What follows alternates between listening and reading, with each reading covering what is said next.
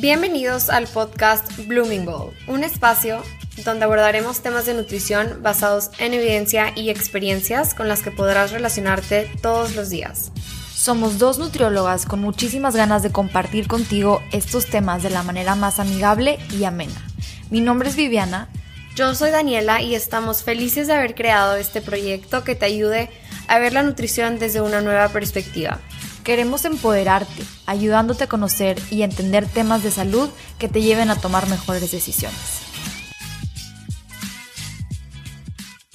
Hola. Hola, hola. Hoy vamos a hablar de un tema un poquito más personal. El día de hoy voy a entrevistar a Dani Garza, mi colega y mi coestrella en este podcast. Nos va a platicar su historia después de graduarse de la carrera de nutrición, los retos a los que se enfrentó, los momentos que más la definieron como persona y bueno, el mensaje que le ha dejado hasta ahorita todo este transcurso post graduación, que básicamente es a lo que le llamamos ser adulto, ¿no? Y bueno, les voy a presentar a Dani Garza. Ella es nutrióloga, egresada de la Universidad de Monterrey. Actualmente está cursando su certificación de medicina funcional por parte del Institute of Functional Medicine. Se dedica principalmente a la consulta clínica y a la educación nutricional. Démosle un gran aplauso virtual a larga distancia a Daniela Garza. Gracias por esa bienvenida tan formal. La verdad es que me emociona mucho poder compartirles un poquito de quién soy yo y de los retos que me ha puesto la vida. Espero que se puedan llegar a relacionar. Y bueno, Vivi, ¿con qué pregunta empezamos? Ok, Dani, durante la carrera, ¿qué tantas ganas tenías de graduarte? Porque es muy común escuchar a muchas personas durante la carrera que ya les urge graduarse y mueren por terminar la carrera y tener su título en mano y empezar a trabajar. Entonces, ¿tú cuántas ganas tenías de graduarte? La verdad es que yo, yo me acuerdo de estar en carrera y de escuchar a mis amigas, a conocidas, a conocidos, decir de que ya me urge graduarme y la verdad que nunca llegué a relacionarme con eso porque, pues, últimamente uno de mis problemas que he tratado de mejorar es salir de mi zona de confort y yo creo que por eso es que no tenía urgencia de graduarme porque estaba muy como cómoda. Entonces, yo creo que cuando me entró prisa fue cuando empezamos la tesis y ya quería acabar con eso. Pero la verdad fue que disfruté muchísimo mi carrera de las personas que me rodeaban, de mis maestros y en general del ambiente universitario Sí, nuestra queridísima UDEM, la verdad es que la pasamos muy padre. Y bueno, para los que no sepan qué es una tesis, básicamente una tesis es el proyecto de investigación que haces durante tu último año o tu último semestre de carrera y es un periodo muy agotador, no les voy a mentir, fue algo muy cansado. En nuestro caso hicimos una tesis de investigación de campo, entonces sí, la verdad es que fue un, un periodo muy, muy exhaustivo y fue un una alegría poder ya terminar y graduarnos de la carrera de nutrición. Ahora, Dani, ¿cómo fue tu proceso de búsqueda de trabajo? Ya que te graduaste, ¿lo sentiste pesado o complicado o simplemente se dio? Yo creo que la ventaja que pude haber tenido al empezar esta búsqueda de trabajo es que sí tenía como un lugar al que quería entrar. O sea, sí tenía como claros los caminos que más me interesaban, que eran pues que son, la verdad son los que más me interesan actualmente también, la medicina funcional, la obesidad infantil y los trastornos alimenticios. Em, yo creo que no hay nada como la práctica para ir viendo realmente qué es lo que más te gusta y lo que más te suena y en lo que más eres buena. Pero bueno, en la búsqueda de trabajo yo tuve suerte que me tardé como dos meses y medio más o menos en encontrar un trabajo. En términos de la búsqueda de trabajo sí es un tiempo relativamente corto, y tuve la dicha de trabajar con Ana Ceci Villarreal en el centro de Vitaleza. Ella es una persona que admiro demasiado, su dedicación y su pasión por lo que hace y es algo que yo veía en ella que era de todos los días, o sea, siempre con la misma como dedicación a mejorar realmente la salud de México. Entonces cuando yo entré con ella, era para mí demasiado emocionante ir a trabajar porque sabía que todos los días iba a aprender algo nuevo. Ahí estuve un año más o menos porque empecé como que a tener eh, un poquito de ganas de irme a estudiar a, a Houston, pero por pandemia se me retrasaron los planes y pues es algo que ahorita estoy retomando actualmente. Sí, algo súper padre que hizo Dani fue que yo creo que de las del grupo que nos graduamos juntas de la UDEM, ella fuiste la única que se metió con alguien que ya tenía experiencia a trabajar, no, no, no quisiste poner tu consultorio de nutrición así de un jalón o a indagar por un área nueva, sino que te fuiste a con una persona a la que admirabas mucho, porque me acuerdo que platicabas mucho de ella durante carrera, y entraste con ella y siento que fue un año muy feliz, te veía muy contenta. Entonces, bueno, para los estudiantes recién egresados de la carrera de nutrición, ¿qué consejo les darías para este proceso de búsqueda de trabajo? ¿Por dónde podrían empezar? Yo creo que lo primero que tienen que hacer es como, pues, planear tus ideas y qué, es, qué rumbo te gustaría tomar. Entonces ya de ahí, pues empieza a partir como en dónde vas a buscar trabajo, empiezas a buscar algún contacto, y a lo mejor es un consejo muy trillado, pero las cosas se van acomodando solitas. Y cuando digo solitas, pues no es literalmente solas, ¿verdad? Tú vas poniendo las piezas, pero pues sí tienes que tener como esa certeza de que eventualmente el trabajo al que estás destinada a estar va a llegar. Y la verdad es que si llegas a creer que tienes limitantes en tu carrera profesional, tienes que enfocarte en cómo dejar esos limitantes a un lado. Entonces, en qué hacer para crecer en lo profesional, como en tu caso, Vivi, yo me acuerdo que pues en la carrera no nos enseñaban nada de autismo, o sea, de nutrición en autismo. Y pues para ti a lo mejor sí era una limitante no saber nada porque pues sí te querías dedicar a eso. Entonces como, ok, ¿qué hiciste tú? Buscar un diplomado, buscar especializarte en ese tema para poder llegar a ejercer en ese ámbito. Y este, yo creo que si se fijan que muchas maestrías tienen como requisito mínimo tener dos años de experiencia para que justo eso descubras qué es lo que más te gusta. Porque pues al final del día el punto en una maestría es sacarle provecho a tus estudios porque te van a hacer crecer en el ámbito que ya descubriste que te gusta y vas a poder conectar también con muchas personas que tienen más experiencia que tú y que están dentro del mismo ámbito. Uy, sí, eso es súper importante. La verdad es que no sabía lo, lo de los dos años de maestría. Pero pues sí, coincido contigo. La verdad es que es visualizarte también, igual visualizarte quién quieres llegar a ser y cuál es ese caminito que deberías de ir haciendo para lograr ser lo que quieres ser. Y claro que en ese camino te puede interesar algo más, ¿no? O sea, yo, por ejemplo, después me tocará a mí hablar de mi de mi experiencia post graduación, pero a mí me interesaba mucho el área de nutrición y autismo y me sigue interesando y lo sigo ejerciendo, pero a la par me empezó a interesar también muchísimo el área docente, el ser maestra. Entonces también le di la oportunidad por ahí y empecé a dar clases y me empecé a especializar en eso. Entonces también hay que abrirle la puerta a toda esa oportunidad que pueda llegar y, y pues simple y sencillamente a empezar, ¿no? A querer trabajar y empezar con todas las ganas. ¿Dónde sentiste, Dani, que aprendiste más? ¿Es en el trabajo o estudiando la carrera de nutrición? Yo creo que es muy diferente. O sea, yo creo que no hay uno más que otro. Yo creo que más bien la carrera te da las bases para poder llegar a ejercer de manera laboral. Entonces, eh, cuando entré a mi primer trabajo me acuerdo que una nutrióloga me dijo que todo lo que aprendí en carrera, hazlo bolita y échalo a la basura. Yo creo que no era tan literal, a lo mejor yo sí fue algo que me lo tomé muy literal, pero pues sí puedo ahorita ya pensarlo y decir, bueno, a lo mejor no es que nada me haya servido, sino que la nutrición, al ser una ciencia, pues evoluciona constantemente y todos los días hay algo nuevo y algo diferente. Entonces, este...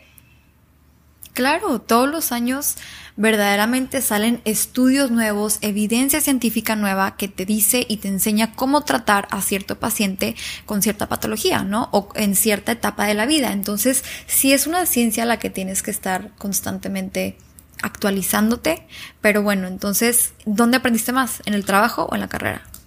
Pues mira, no puedo decir que en uno más que otro, porque pues trabajando es como empiezas a agarrar estructura de qué te gusta hacer, cómo te gusta que las cosas funcionen, tus métodos, los resultados que te dan tus métodos, pero sin la carrera esto no sería viable porque no tienes el aprendizaje que te enseñaron en la carrera, pues en, hablando de nutrición, pues te enseñan cómo trabaja el cuerpo humano, eh, la calidad de los nutrientes, este, cómo elaborar planes de alimentación. Entonces, esas son bases que sí necesitas para trabajar como nutrióloga.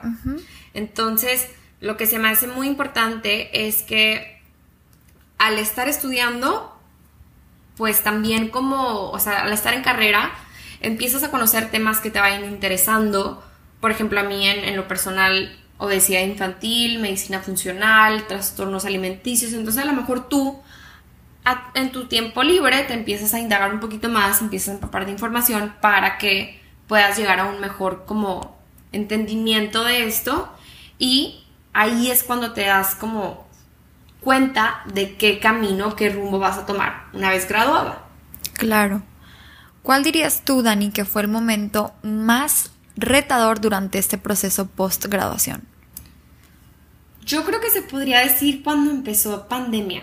La verdad, sí fue algo muy difícil porque venía de estar en un trabajo muy retador y pues fue quedarme desempleada. Entonces, este, justo me tocó renunciar como dos semanas antes de que empezara la pandemia. Entonces, pues literalmente el, el mundo estaba como completamente en pausa. Y aparte de esto, yo creo que no me había dado cuenta, pero antes de renunciar, meses antes, estaba siendo muy demandante conmigo misma y empezaba a tener o a desarrollar algo que se llama el síndrome de burnout. Yo la verdad no sabía ni qué era eso hasta que pasó mucho tiempo después y me seguía sintiendo con, pues, ni sabía que era la ansiedad, ni sabía que era estar como decaída emocionalmente porque jamás me había tocado atravesar eso. Entonces nada más sabía que no me sentía bien y que no, no podía, a pesar de que estaba intentando hacer todo bien, como hacer ejercicio, comer saludable, empezar a buscar trabajo, seguía sintiéndome muy como perdida. Entonces llegó un punto en el que decidí ayuda, aceptar la ayuda de alguien externo, en este caso psicólogo, psiquiatra, y ya él fue el que me ayudó a entender un poquito este proceso, eh, qué es el burnout, cómo lo íbamos a solucionar entonces con este nuevo entendimiento todo se fue acomodando y solucionando poco a poco, obvio no es de la noche a la mañana, pero yo soy una persona que necesita como comprender el trasfondo de las cosas para poder dentro del entendimiento empezar a avanzar. Entonces, pues pasó tiempo, encontré otro trabajo, ya estaba mucho mejor emocionalmente hablando y entendiendo que muchas veces la vida te posiciona en lugares en los que no te sientes cómoda, los que te hace sentir incómoda, pero que te van a hacer crecer muchísimo más y con esto poder ayudar a más gente a que se pueda relacionar con tus mismas vivencias y a poder como ayudarlas a tener estas herramientas que a ti te ayudaron a compartirlas. Claro, sí, sí, sí. Ahorita que mencionas lo del síndrome del burnout, platícanos un poquito sobre el estado de ansiedad que muchas personas pueden sentir en sus años 20. ¿Tú llegaste a sentir esa ansiedad en este periodo? La verdad es que yo sí llegué a sentir mucha ansiedad. En mi caso fue que no estaba satisfecha con lo que estaba haciendo, hablando de pues de mi trabajo. Este no estaba creciendo de la manera en que yo quería crecer. Y la cosa es que como estamos ahorita tan acostumbrados a vivir en un mundo tan rápido, queremos que los resultados también sean muy rápidos. Entonces siento que no sabemos que estamos como sufriendo ansiedad porque somos un poco escépticos a este tipo de cosas. Pensamos que no nos va a tocar vivirlo hasta que nos toca y no sabemos cómo proceder. Yo creo que es muy normal que te toque sentir algo de ansiedad en algún momento de tu vida, lo vas a sentir. Y pues no hay tiempo estipulado, precisamente hablando de como esta crisis de los 20, de trabajar, de graduada no hay tiempo estipulado para llegar a sentir esto, porque muchas veces pues algunos lo sienten luego luego saliendo de carrera, otros como conforme va pasando el tiempo y dejas de relacionarte en el trabajo en el que estás.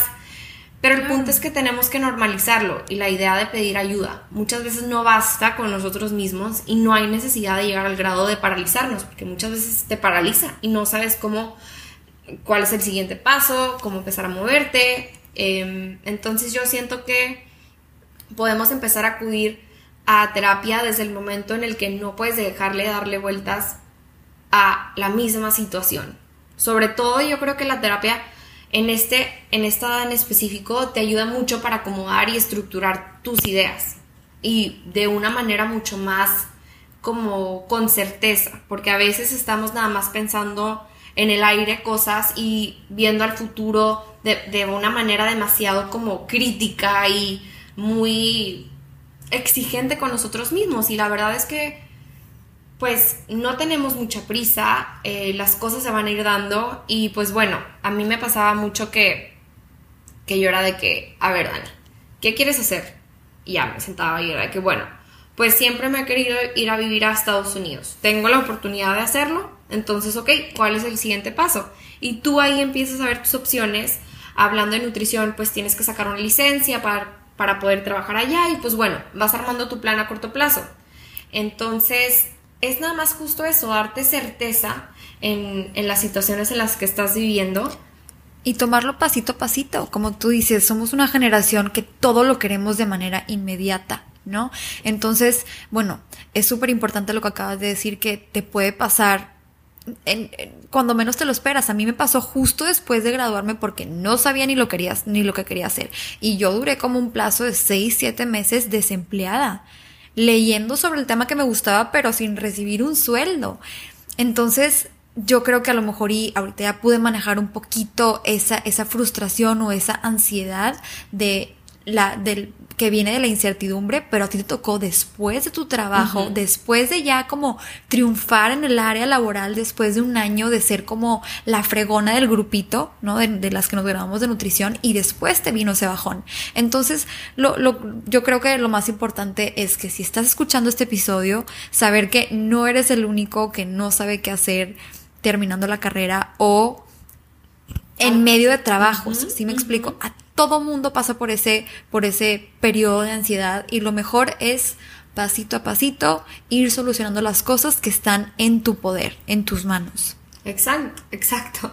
Poder creer como de una manera, o sea, como sana, de ir pasito a pasito, sin prisa, mejor como esto de pasito a pasito es más como de poder cerrar estos mini círculos de que, ok, me interesa aprender este tema, bueno, aprendo poquito.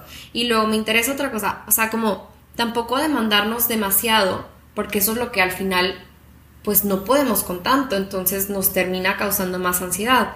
Y yo creo que también lo que nos puede llegar a dar un poquito de paz y tranquilidad es reconocer que nuestro camino no va a ser igual que el de al lado, o sea, nuestro éxito tampoco va a ser igual que el de al lado. Entonces todo es personal, todo es conforme a la marcha.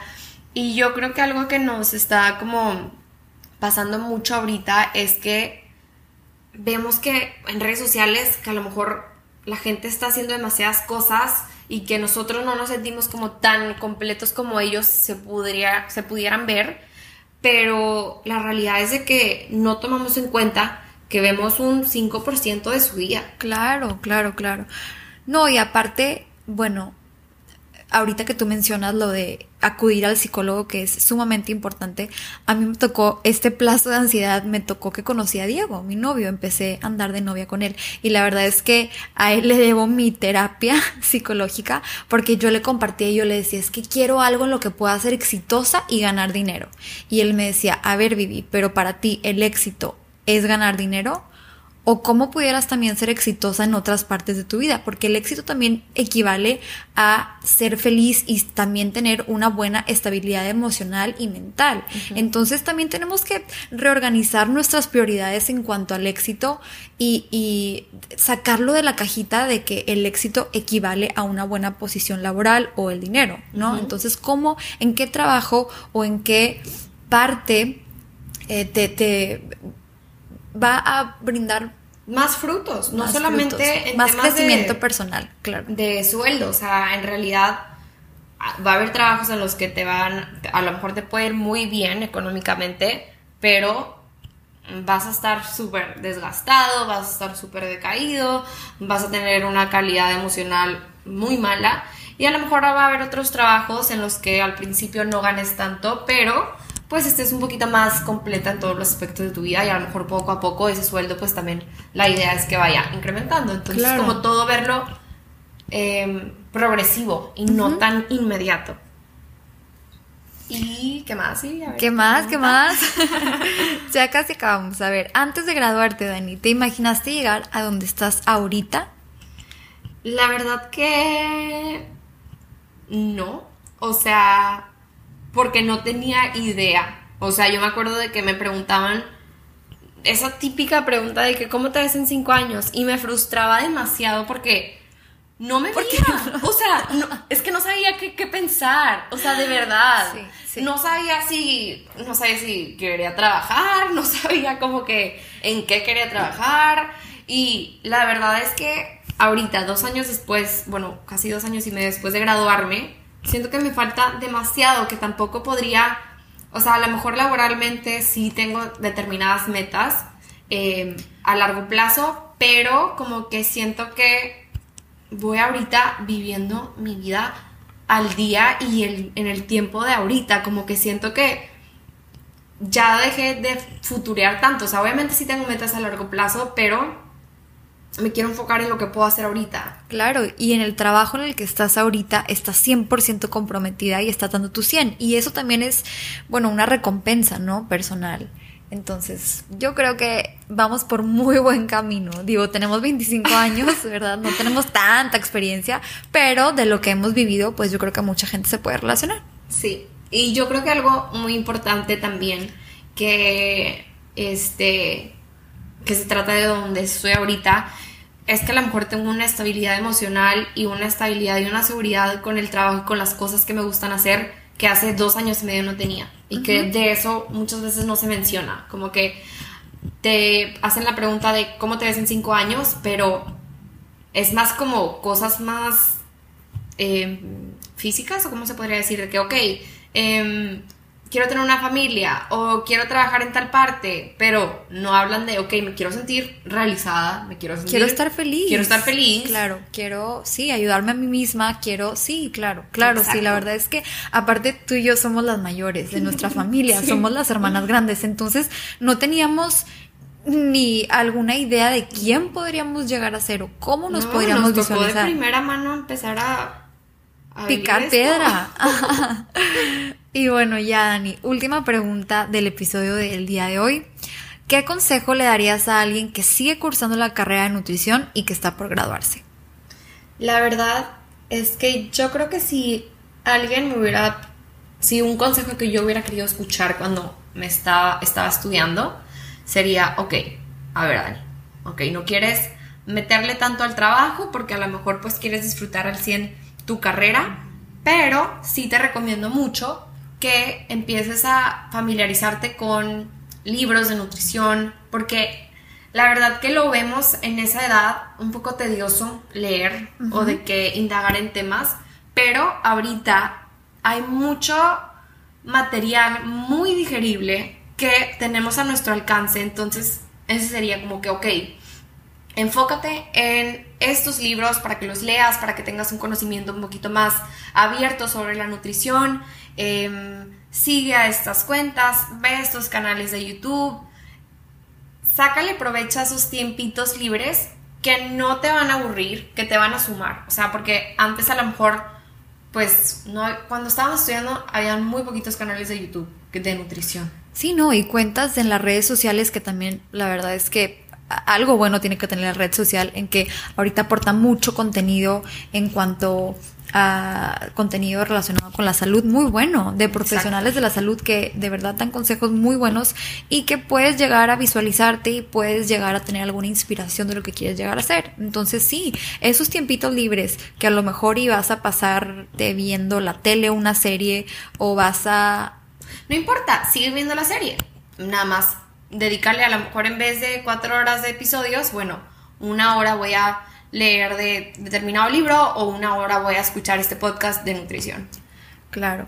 Yo creo que otro consejo que yo daría sería también a lo mejor y no trabajar porque es muy difícil trabajar como nutrióloga si no estás si no tienes un título de nutrición, ¿verdad? Pero sí eh, tocar puertas en alguien, eh, con alguna persona que sepas que trabaja en lo que tú quieres llegar a ser. Y pedirle la posibilidad de que puedas estar ahí de oyente, que la puedas ayudar llenando historias clínicas, que la puedas ayudar con el trabajo detrás para que tú te vayas empapando y para que vayas sabiendo de qué se trata eh, el, el área laboral y cómo lo vas a poder lograr tú. ¿no? Sí, a lo mejor y no tiene que ser algo tan demandante, o sea, en algún verano, un mes, toca puertas, o sea, como que ve sacándole jugo a ese tiempo porque sí te va ayudar a tener un poquito más de guía al momento de graduarte. Claro.